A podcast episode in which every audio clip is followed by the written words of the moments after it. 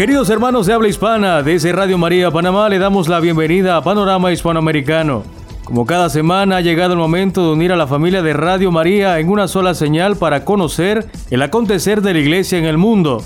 Le saluda Adrián Rodríguez, voluntario de Radio María, con la dirección del Padre Oriel Concepción Martínez, director editorial.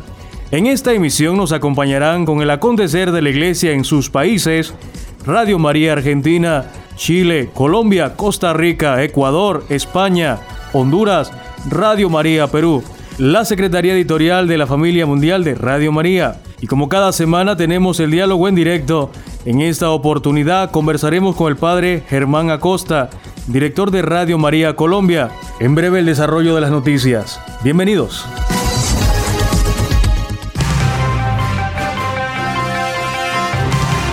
Conozcamos la actualidad eclesial en nuestro continente. Iniciamos en Argentina. El Papa Francisco canonizará a María Antonia de San José, más conocida como Mamá Antula. Desde nuestros estudios en Córdoba recibimos los detalles.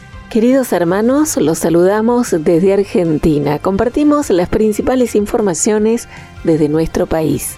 El Papa Francisco canonizará a María Antonia de San José más conocida como Mama Antula, quien se convertirá en la primera santa argentina.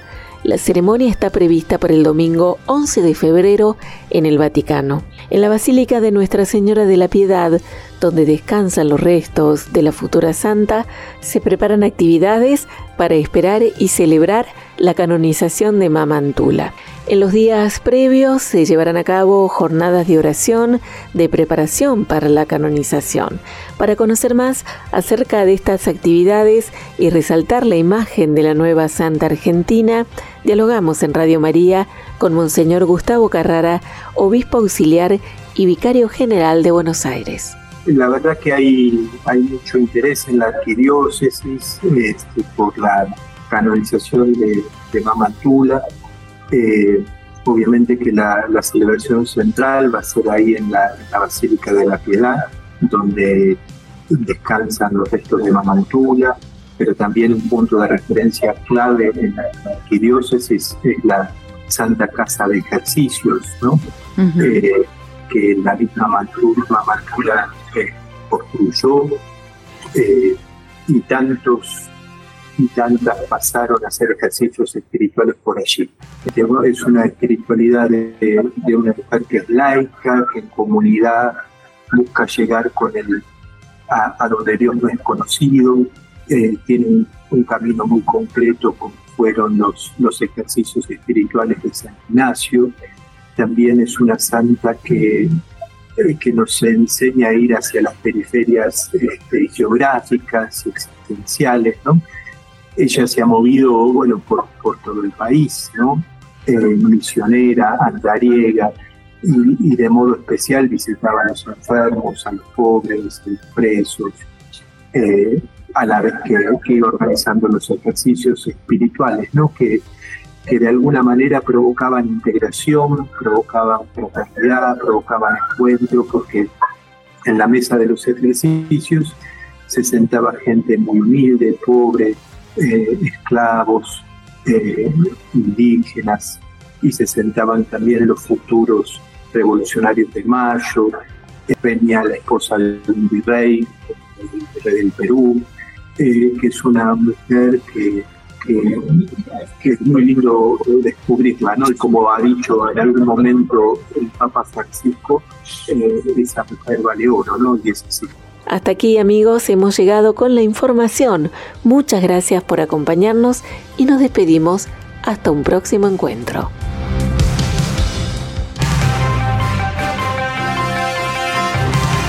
Continuamos con más noticias. Ahora el occidente de Sudamérica. En el país de los poetas, Chile, concluyen las misiones familiares de verano en la diócesis de Linares. José Luis Nicolás nos informa. Reciban un cordial saludo de nuestro director, el padre Roberto Navarro Velázquez. Con gratitud y emoción concluyeron las misiones familiares de Schoenstatt, en la que participaron ocho familias y cerca de 90 personas, desde papás jóvenes entre 27 y 13 años hasta pequeños de 3 a 5 años, junto al padre Joaquín Puertas y la hermana María.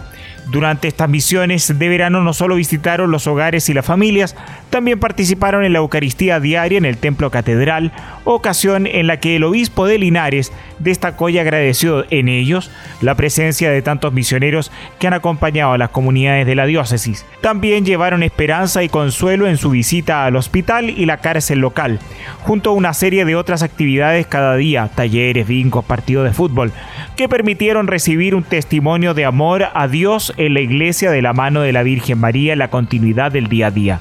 En la capilla del Pilar se reconoció la cercanía y humildad de los misioneros, además de su ímpetu misionero, su amor a la Eucaristía y cariño de hijos hacia la Virgen, reconociendo el valor del testimonio de cada uno de ellos como el mayor desafío a desarrollar como fruto de esta misión. Por su parte, el párroco padre Alex Troncoso señaló que como comunidad estamos agradecidos por el testimonio de fe, alegría, entrega y servicio y esperamos con ansias su regreso el próximo año, año del bicentenario de la diócesis de Linares, informó José Luis Nicolás desde Radio María Chile.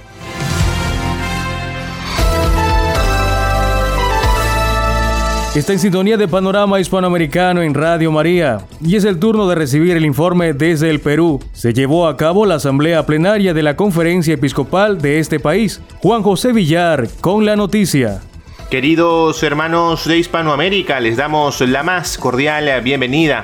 Mi nombre es Juan José Villar y desde Radio María Perú, a estas horas del día, procedo a brindarle las noticias acontecidas en nuestro país.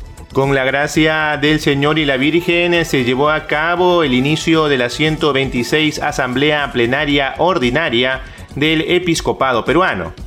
La ceremonia inaugural tuvo lugar en la parroquia San Antonio de Padua, en el distrito de Jesús María en Lima, y fue presidida por el excelentísimo Monseñor Miguel Cabrejos Vidarte, presidente de la Conferencia Episcopal Peruana, y contó con la participación de todos los obispos del país. Finalizada la celebración eucarística, los obispos de las 46 jurisdicciones eclesiásticas se dirigieron a la sede del episcopado peruano, donde participaron de sesiones de oración y discernimiento como parte de la asamblea. Radio María estuvo presente en este importante evento a través de los equipos del área de promoción, el área de prensa y el voluntariado, destacando la relevancia de la misa que fue transmitida por nuestra emisora a nivel nacional, permitiendo a los oyentes de todo el país participar de estas significativas acciones religiosas.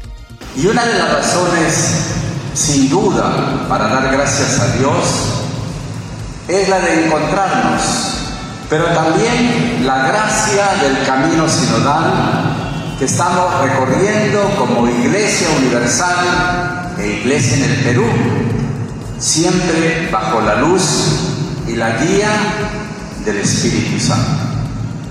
Sí, queridos hermanos y hermanas, queridos laicos, la Iglesia tiene necesidad de este tiempo de gracia y de discernimiento. Un tiempo para mirar también en retrospectiva el camino que hemos recorrido, para un nuevo inicio, para abrir nuevos caminos.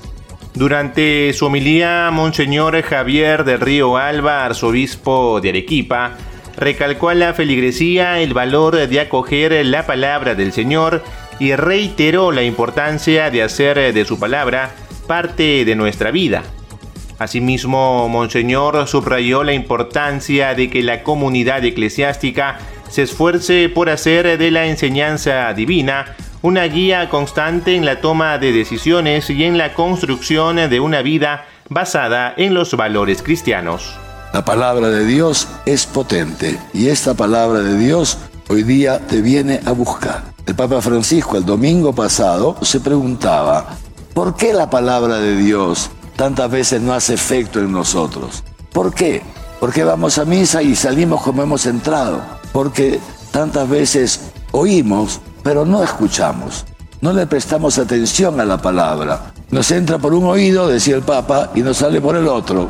O como dice San Pablo, somos como oyentes olvidadizos. No guardamos la palabra en nuestro corazón, como la Virgen María, que acogió la palabra y por eso esa palabra se hizo carne en su vida. Por eso dice el Papa Francisco tantas veces este poder regenerador, este poder de la palabra para introducirnos en la vida divina, en la eternidad, en el gozo de Dios, que esto es el poder de la palabra. Y justamente por eso, queridos hermanos y hermanas, quisiera terminar invitándolos a esto. Acojamos la palabra de Dios. En el eh, contexto del sexto aniversario de la visita del Papa Francisco a Trujillo, la Arquidiócesis de Trujillo inauguró el nuevo Seminario Mayor Arquidiocesano San Carlos y San Marcelo, el centro de formación sacerdotal más grande del Perú, que está ubicado en el kilómetro 555 de la carretera Panamericana Norte, en el distrito trujillano de Moche. La ceremonia de inauguración fue presidida por Monseñor Miguel Cabrejos Vidarte, arzobispo de Trujillo y presidente de la Conferencia Episcopal Peruana, donde también asistió Monseñor Paolo Rocco Gualtieri, nuncio apostólico de su santidad en el Perú, obispos invitados, diáconos, seminaristas, religiosos, religiosas y la feligresía en general. Cabe resaltar que la nueva infraestructura, que también será utilizada como casa de espiritualidad, donde se desarrollarán múltiples actividades pastorales, como retiros de jóvenes que recibirán la primera comunión y la confirmación, así como también para los diversos encuentros de los obispos en general. Queridos hermanos de Hispanoamérica, estas fueron las noticias de nuestro país. Mi nombre es Juan José Villar y desde Radio María Perú agradecemos su atención.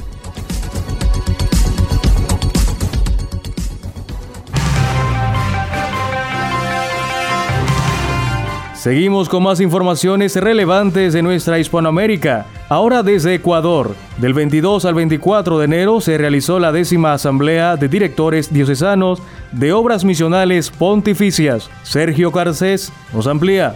Estimada familia de Radio María, desde la ciudad de Quito les compartimos el reporte quincenal con la información eclesial más relevante de estos últimos días en el Ecuador. Iniciamos. Del 22 al 24 de enero se realizó en la Arquidiócesis de Cuenca la décima Asamblea de Directores Diocesanos de Obras Misionales Pontificias. Monseñor Marcos Pérez, arzobispo de esta arquidiócesis, presidió la celebración de clausura y envío misionero en camino hacia el Congreso Americano Misionero CAMP 6. Dentro de la agenda de trabajo de esta asamblea se tuvo un tiempo de información y profundización del próximo Congreso Eucarístico Internacional. Por ello se contó con la presencia y animación del Padre Juan Carlos Garzón, presidente de la Comisión Organizativa del Congreso Eucarístico. La décima Asamblea de Directores Diocesanos de Obras Misionales Pontificias de Ecuador se realizó en el Centro de Espiritualidad Santa María Rafaela de Ricaurte, provincia de La Suay. En el evento de inauguración estuvo presente Monseñor Fernando Ortega, obispo auxiliar de Cuenca, quien también acompañó en el retiro espiritual a los participantes, con dos reflexiones sobre la nueva evangelización y la sanidad de vida de todo discípulo misionero.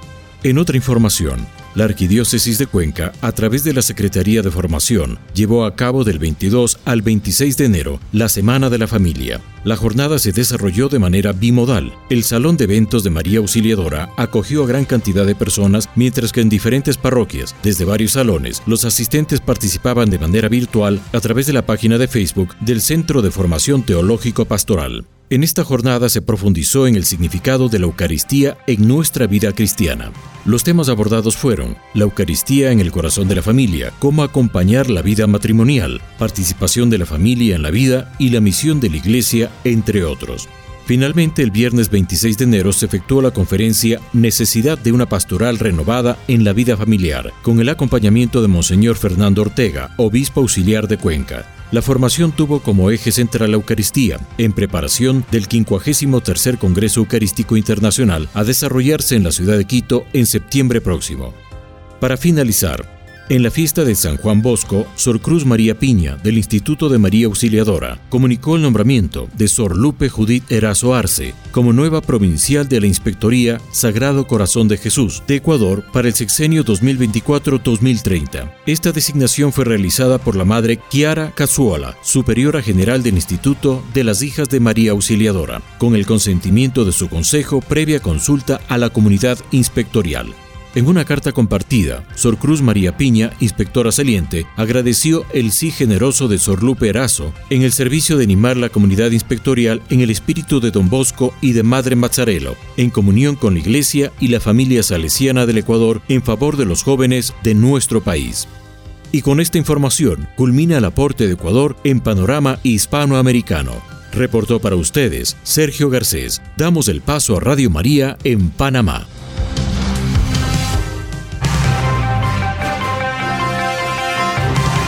Escuchamos las noticias que nos llegan desde nuestra hermana República de Colombia. Los obispos en este país envían una carta al pueblo de Dios y convocan plegaria para pedir el don de la lluvia. William Becerra, desde Bogotá, nos informa. Desde Radio María Colombia saludamos a los oyentes de Panorama Hispanoamericano. Informamos las noticias más importantes de la Iglesia en Colombia. Ante emergencia ambiental, los obispos colombianos envían una carta al pueblo de Dios y convocan plegaria para pedir el don de la lluvia. Preocupados por la crítica situación que vive el país por cuenta de la escasez de agua y los múltiples incendios forestales que se han presentado en los últimos días en diferentes regiones, los obispos de Colombia convocaron para el pasado domingo 28 de enero una rogativa nacional para pedir a Dios el don de la lluvia. Además, envían una carta al pueblo de Dios en la que evidencian la necesidad de tener mayor conciencia medioambiental, así como de emprender acciones contundentes que ayuden a prevenir este tipo de riesgos.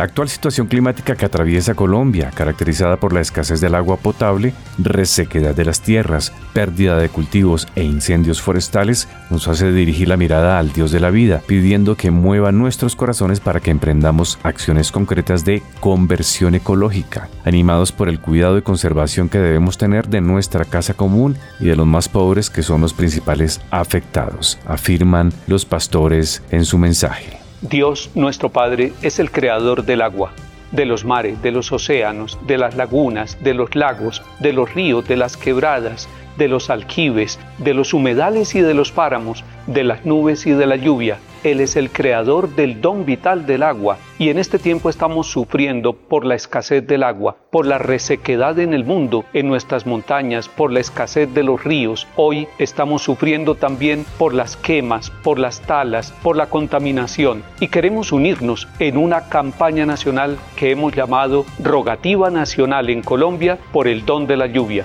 nos permitirá primero tomar conciencia de ese don y de la responsabilidad que tenemos y nos ofrecerá la oportunidad para que juntos en todas las parroquias en este domingo 28 de enero hagamos una rogativa pidiendo el don de la lluvia, el don del agua y el don de la conciencia para cuidar este don maravilloso. Únase en su parroquia, domingo 28 de enero, gran rogativa nacional por la lluvia. Esta plegaria se adelantó en todas las parroquias y comunidades de fe del país. De otra parte, el nuncio apostólico en Colombia visita las jurisdicciones eclesiásticas y amplifica el llamado del Papa a la unión y a la misión. El nuncio apostólico en Colombia, Monseñor Paolo Rudeli, continúa su recorrido por las diversas jurisdicciones del país para conocer la realidad eclesial y social de sus comunidades. Inició el año 2024 con una visita a las diócesis de Duitama Sugamosto, donde participó de manera especial en las actividades litúrgicas y festivas realizadas el 6 de enero en honor al Divino Niño Jesús, patrono de esta ciudad del departamento de Boyacá. Por estos días visitó la provincia eclesiástica de Manizales. Posteriormente, entre el 30 de enero y el 1 de febrero, estuvo presente en la arquidiócesis de Ibagué. Durante sus viajes, Monseñor Rodeli, quien llegó a Colombia en septiembre del eh, año 2023, además de celebrar la Eucaristía en la parroquia catedral de cada ciudad que suele convocar a cientos de feligreses, en compañía de los obispos y administradores diocesanos. Se reúne con miembros de los cleros y de las comunidades religiosas. Además aprovecha para visitar instituciones educativas y diferentes obras de la iglesia que le permiten comprender el importante trabajo pastoral que desarrollan sus miembros, a partir de los desafíos propios de cada territorio. Durante estos meses y en diversas oportunidades, Monseñor Paolo Rudeli ha expresado su alegría al sentir en Colombia una tradición católica tan arraigada, así como la fuerza viva de todos los sacerdotes, religiosos y religiosas laicos que hacen posible la evangelización, especialmente en aquellos territorios que tienen mayores retos sociales. Allí su invitación a construir una iglesia colombiana cada vez más participativa e inclusiva que alcance a aquellos más necesitados en las periferias existenciales. Con esta información nos despedimos de Panorama Hispanoamericano, acogiéndonos a sus oraciones por el futuro de Colombia, la paz y la fe. Desde los estudios de Radio María Bogotá estuvo con ustedes William Becerra, bajo la dirección del padre Germán Darío Acosta.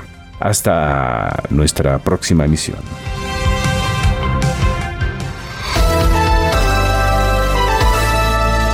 Nos trasladamos hasta Centroamérica. Recibimos el informe de lo acontecido en la iglesia costarricense. Desde nuestros estudios en San José nos comparten la información. Saludos hermanos de Panorama Hispanoamericano. Les saluda el diácono Martín Sáenz desde Radio María Costa Rica. Las noticias para Panorama en nuestra Iglesia Católica Costarricense a continuación. Monseñor José Manuel Garita presentó su carta pastoral llamada En tu nombre echaré las redes el pasado miércoles 24 de enero, Monseñor José Manuel Garita Herrera, obispo de la diócesis de Ciudad Quesada, ubicada en la parte norte del país, presentó su novena carta pastoral llamada En tu nombre echaré las redes, inspirada en el pasaje del Evangelio de San Lucas, capítulo 5, versículo 5. Monseñor ha manifestado que busca dar a conocer que Dios es el primer comunicador de la historia de la humanidad, pues la historia de la salvación y de la revelación se asume como el diálogo continuo de Dios con su pueblo. Él habla y se comunica con los suyos y ha dado su última palabra en la persona de su Hijo. También añadió que el Señor continúa dando su mensaje al pedirle a cada bautizado que lleve la buena noticia al mundo. Escuchemos con atención sus palabras. A mí me animó escribir la carta porque me parece que es el gran tema y el gran desafío a la vez.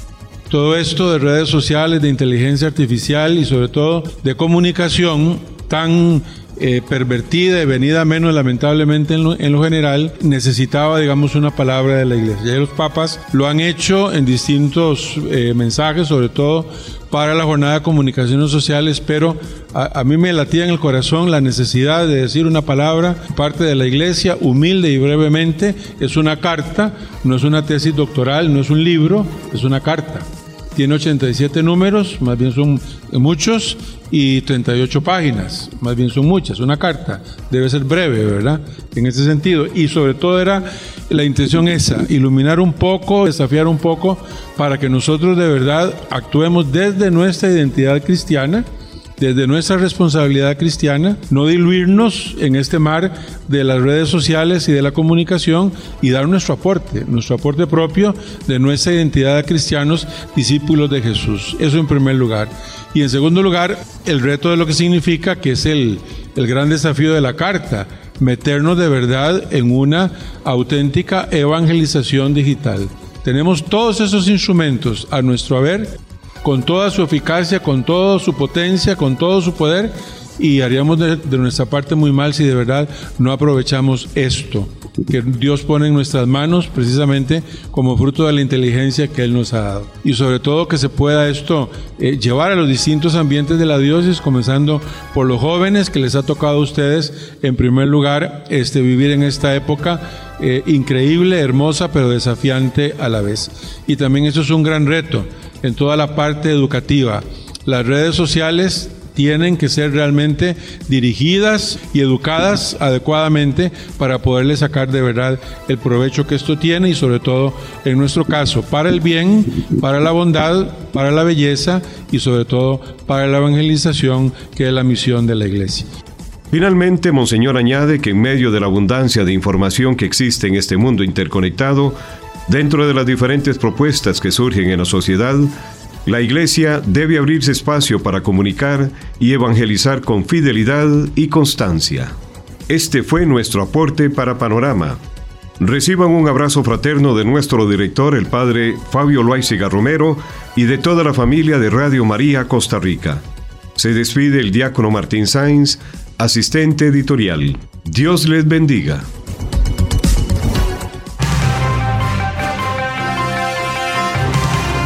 Honduras también se une a esta edición. Se conmemoran 200 años del hallazgo de la imagen de Nuestra Señora de Suyapa, patrona de Honduras. Kevin Carranza nos informa. Adelante. Gracias amigos de Radio María Panamá. Desde nuestros estudios de Radio María Honduras compartimos nuestro informe. Fiesta Nacional.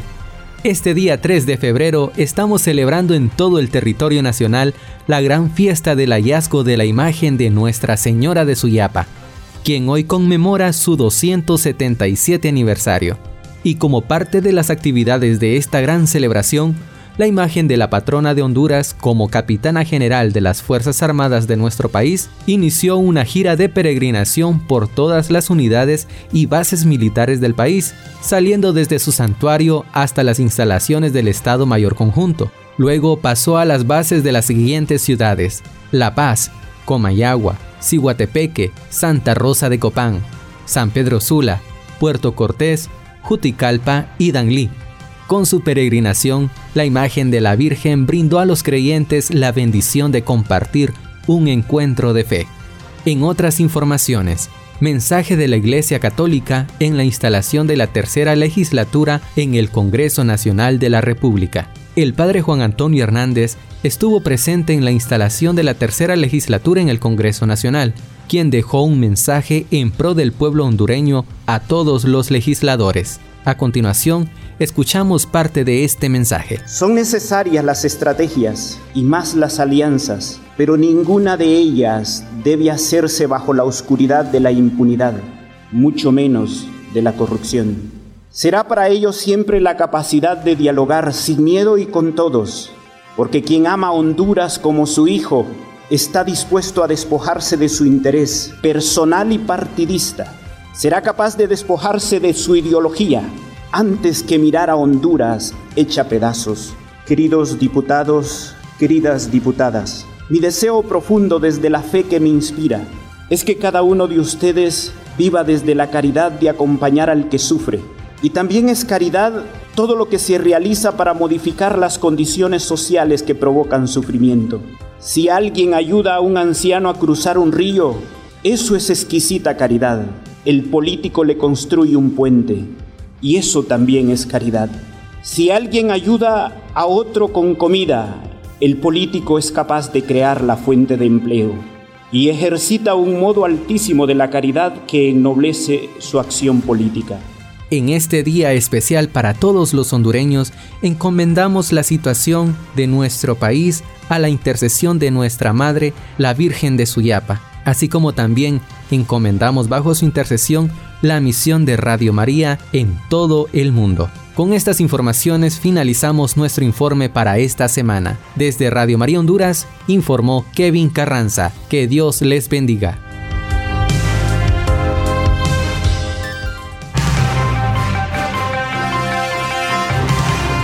Nos unimos a la alegría del pueblo hondureño por la celebración de su patrona. Viajamos hasta el viejo continente para conocer las noticias más destacadas de la iglesia en España. Y es que con mucho regocijo, nuestra emisora en este país ha celebrado sus 25 años al servicio de la iglesia. José García nos informa. Un saludo muy cordial desde Radio María en España. Con la dirección del padre Luis Fernando de Prada y la redacción y locución de José García, pasamos a informarles de las noticias más destacadas de la iglesia en España. El día 24 de enero Radio María España cumplió 25 años de presencia en nuestro país. Para celebrar el aniversario preparamos una programación especial para recordar lo que hemos vivido juntos en estos años. La programación especial comenzó el día 23 de enero a las 11 de la noche, con un momento de oración bajo el manto de la Virgen María rezando el Santo Rosario con los oyentes. Junto a esta hora previa al aniversario se completó toda la jornada con un total de 25 horas de programación exclusiva, con diversos momentos de participación de todos los oyentes, protagonistas de la historia de Radio María. El momento central de la celebración fue la Santa Misa de las 10 de la mañana, que se ofreció por las intenciones de todos los que han hecho posible Radio María y en acción de gracias por los beneficios recibidos durante estos años. El director de Radio María España, el padre Luis Fernando de Prada, quiso agradecer su labor a tantos voluntarios que han hecho posible la radio de la Virgen y los alentó a pedir la gracia de Dios para continuar esta tarea. La Catedral Primada de Toledo acogió el pasado día 23 de enero, solemnidad de San Ildefonso, el patrono de esta archidiócesis, el solemne jubileo sacerdotal, convocado con motivo del año sacerdotal que celebra la Iglesia Diocesana de Toledo durante este curso pastoral. A las 12 del mediodía se celebró una Eucaristía en rito hispano-mozárabe, en la que participaron los miembros del Cabildo Catedralicio junto a más de 250 sacerdotes que trabajan pastoralmente, tanto en la geografía diocesana como en diferentes diócesis del mundo, entre ellos estaba el director de Radio María España, el padre Luis Fernando de Prada. Además, siete obispos estuvieron presentes en este singular evento diocesano.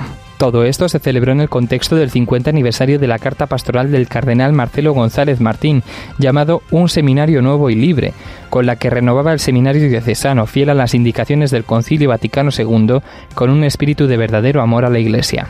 Monseñor Florencio Roselló Avellana recibió el sábado 27 de enero la consagración episcopal y tomó posesión de la Archidiócesis de Pamplona en la Eucaristía que se celebró en la Catedral Metropolitana de Santa María la Real de Pamplona.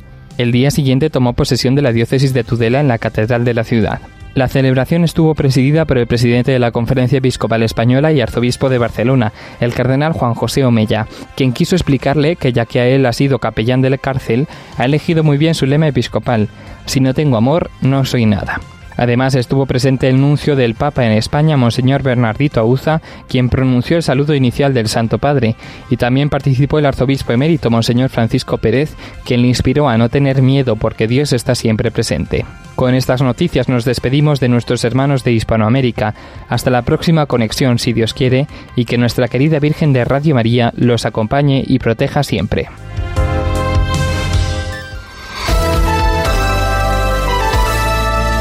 Muchas felicidades a Radio María España por sus 25 años. Ahora es el momento de conocer la labor de Radio María en el mundo. Desde la Secretaría Editorial de la Familia Mundial de Radio María, Eufrasio Ábrego nos informa.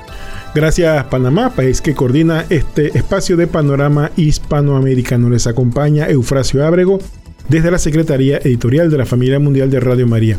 Les informo de las últimas noticias de Radio María en el mundo. En Tierra Santa hemos tenido la primera transmisión en directo desde Jerusalén con motivo de la oración por la unidad de los cristianos.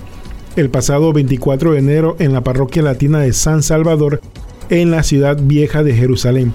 Los voluntarios fieles de la comunidad latina de Jerusalén, parroquia histórica confiada a los franciscanos, Emocionados y felices con esta primera experiencia, iniciaron una nueva etapa de Radio Mariam Nazaret. En otras noticias, en Oceanía, específicamente en Radio María Papúa Nueva Guinea, los voluntarios de Bánimo han rezado el Santo Rosario junto al sacerdote mexicano Padre Felipe Preciado, el día de la inauguración de la sede de esta radio de Papúa Nueva Guinea en la ciudad de Bánimo. Lamentablemente, después de haber eh, construido la radio desde cero, el día de la inauguración, el padre Felipe ha sido trasladado a otro país, ya que es un sacerdote misionero. Y en Europa, en Francia, el sábado 27 y domingo 28 de enero, Radio María Francia organizó dos días de oración, adoración y encuentro para los conductores de programa de París. El evento fue desarrollado en la iglesia de San Roque.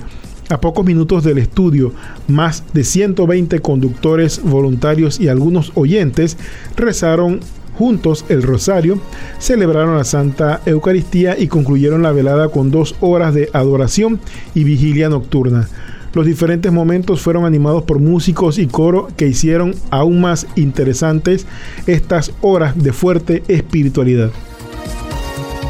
Al día siguiente, domingo, nuevamente el Santo Rosario en la capilla del Calvario adyacente a la iglesia y luego la misa de la comunidad parroquial que ofreció la oportunidad al director de Radio María Francia, el padre Mathieu Rey, de presentar la misión de Radio María. Finalmente, después del almuerzo, se dirigieron a la oficina de Radio María para una visita y un saludo final dos días de unión espiritual para estar cerca de la gente, promover nuestra misión evangelizadora y agradecer a los voluntarios por su generoso compromiso. Y en Portugal, en la capital Lisboa, Radio María Portugal contribuye a la instalación de otra capilla de adoración perpetua en la capital portuguesa. La tercera en seis meses, esta vez en el Santuario Nacional de Cristo Rey, donde Radio María tiene un espacio con material promocional en la entrada en el corazón de María con Jesús Eucaristía. Viva Cristo Rey. Aquí también rezamos mucho por Radio María Portugal. Y finalmente en África, en Sierra Leona, durante la Santa Misa de Acción de Gracias al Señor, un grupo católico llamado los Caballeros de San Juan hizo una fuerte promoción de Radio María, invitando a los fieles a hacer donaciones a Radio María. Es hermoso ver una larga fila de fieles que van a dar sus ofrendas con alegría, cantando y bailando. Al final de la Santa Misa, el sacerdote director de Radio María Sierra Leona, el padre Salomón Baki, recibió un sobre que contenía las ofrendas recogidas previamente por el mismo grupo. Cabe subrayar que algunas parroquias de Freetown, capital de Sierra Leona, los párrocos autorizan a los fieles a hacer ofrendas dominicales a la parroquia o a Radio María. De hecho, después de 20 años de presencia de Radio María en este país, que ha sufrido la guerra, el ébola y el coronavirus, la gente ama mucho la radio de la Virgen. Esta es la información de Radio María en el mundo. Les recuerdo que estas noticias, junto a sus fotos, pueden verlas visitando nuestro sitio web radiomaria.org. Les acompañó Eufrasio Ábrego desde la Secretaría Editorial de la Familia Mundial de Radio María y gracias a Radio María Panamá por la coordinación de este espacio.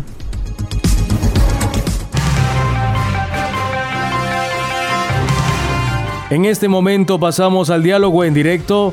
Esta semana el diálogo será con el padre Germán Acosta, director de Radio María Colombia. Para esto cedemos los micrófonos a nuestro director, padre Oriel Concepción para que realice este diálogo. Escuchamos. Saludos y bendiciones, queridos oyentes de Panorama Hispanoamericano. Saludos y bendiciones de Padre Oriel Concepción Martínez, director de Radio María en Panamá.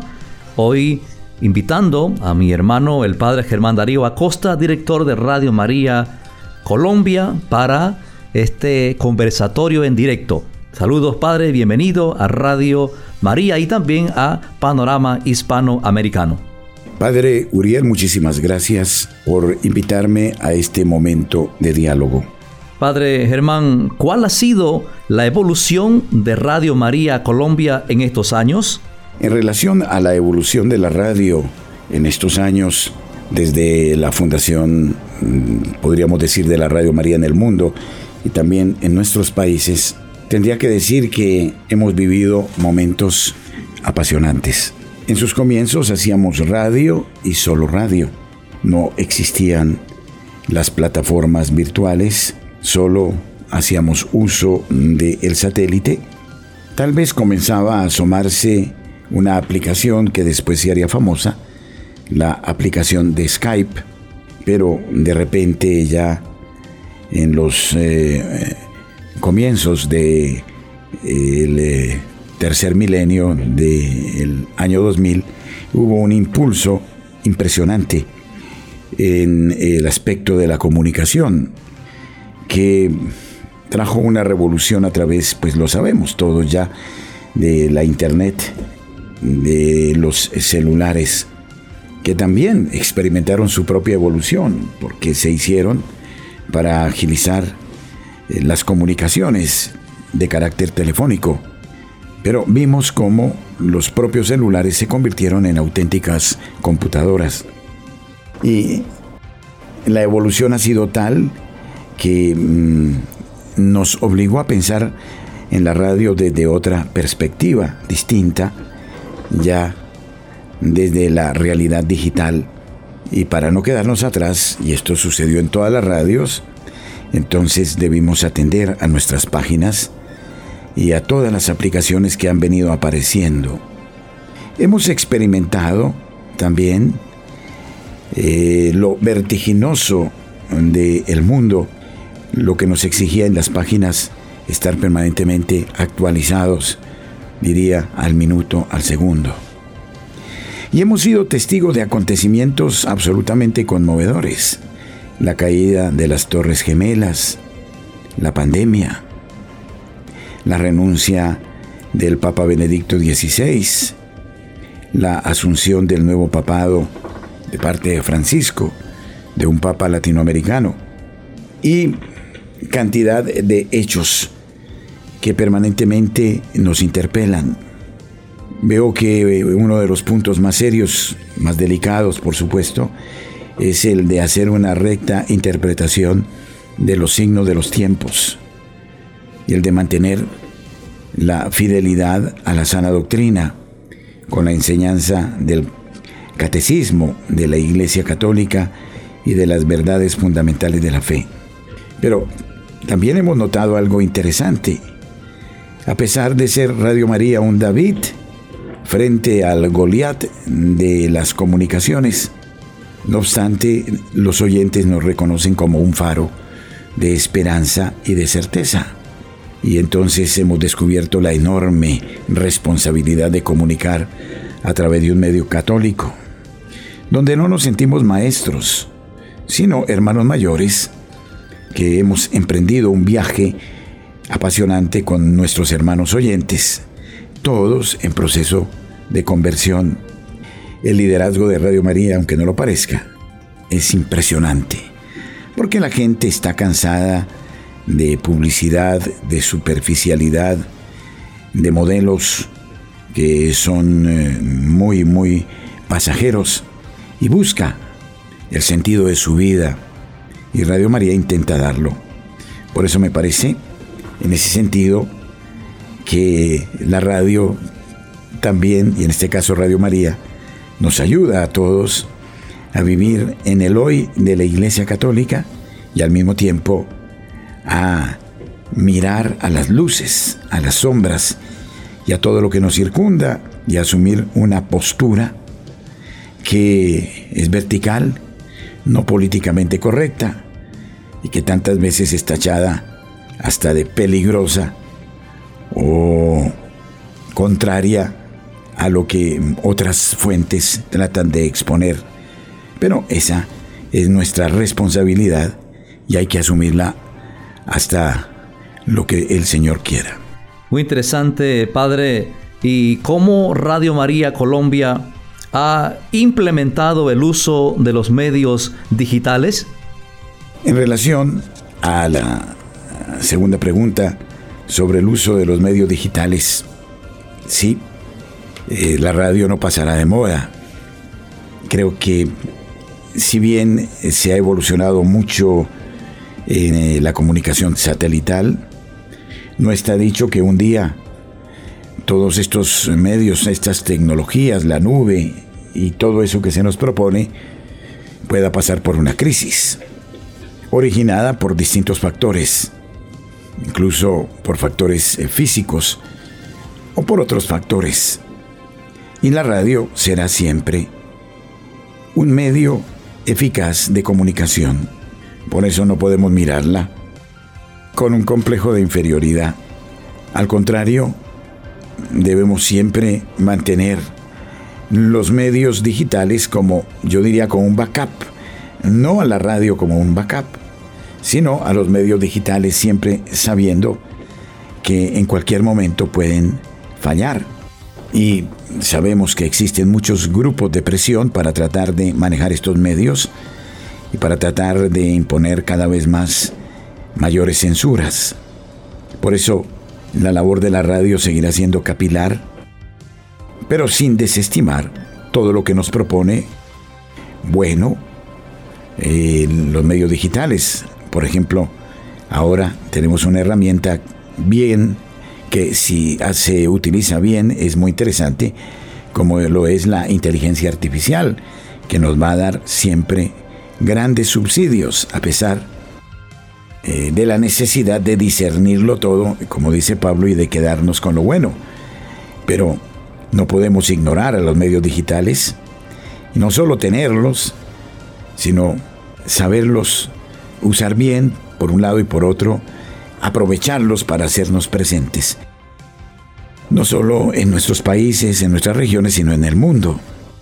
Sí, es claro que también en esto Radio María ha evolucionado, ya no es la visión de mi emisora, de mi país, sino eh, que es la calidad de programación la que hace que los oyentes en cualquier parte del planeta nos oigan.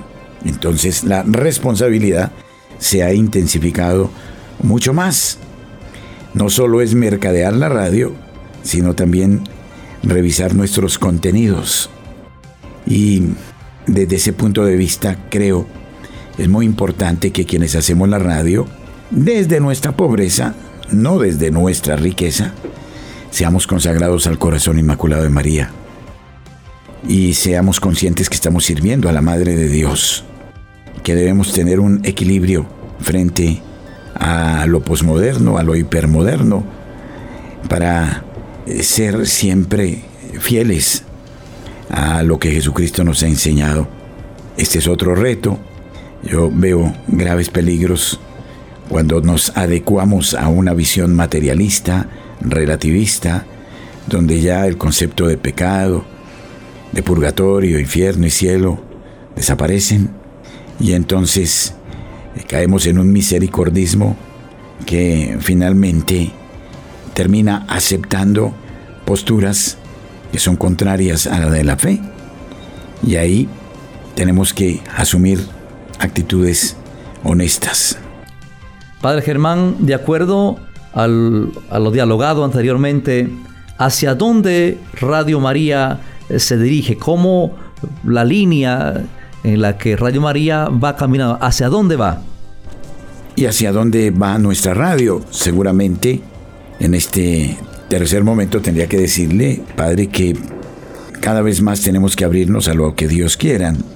Se nos exige, en primer término, a quienes hacemos parte del staff de Radio María en Colombia, una actitud mucho más orante, de discernimiento de las personas que trabajan en la radio, de los espacios, de tratar de actuar con conciencia, con transparencia, porque sabemos que la radio siempre eh, puede convertirse en una tentación de protagonismos inútiles, o de intereses políticos, o de juegos que no sirven.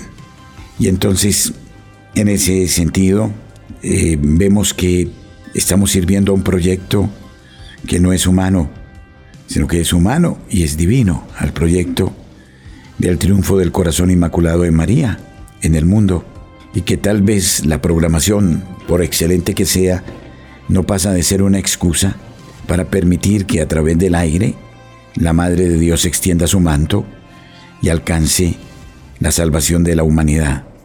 Me aterra pensar en la función que la Madre de Dios tiene para estos tiempos, que es definitiva. Solo ella podrá pisotear la cabeza de la serpiente y trabajamos para ella. Y entonces nos queda solo orar y suplicar el auxilio de la Madre, el subsidio y la ayuda de los santos ángeles y el tratar de buscar el reino de Dios y su justicia, y lo demás vendrá por añadidura. Considero que el Señor, cuando nos ve en ese propósito, Él no deja de darnos sus gracias. Muchas gracias, Padre, por su entrevista. Agradecemos al Padre Germán Darío Acosta por compartirnos la vida, el diario de Radio María Colombia para Panorama Hispanoamericano. Que Dios bendiga la obra, la tarea, la misión de Padre Germán y todo su equipo.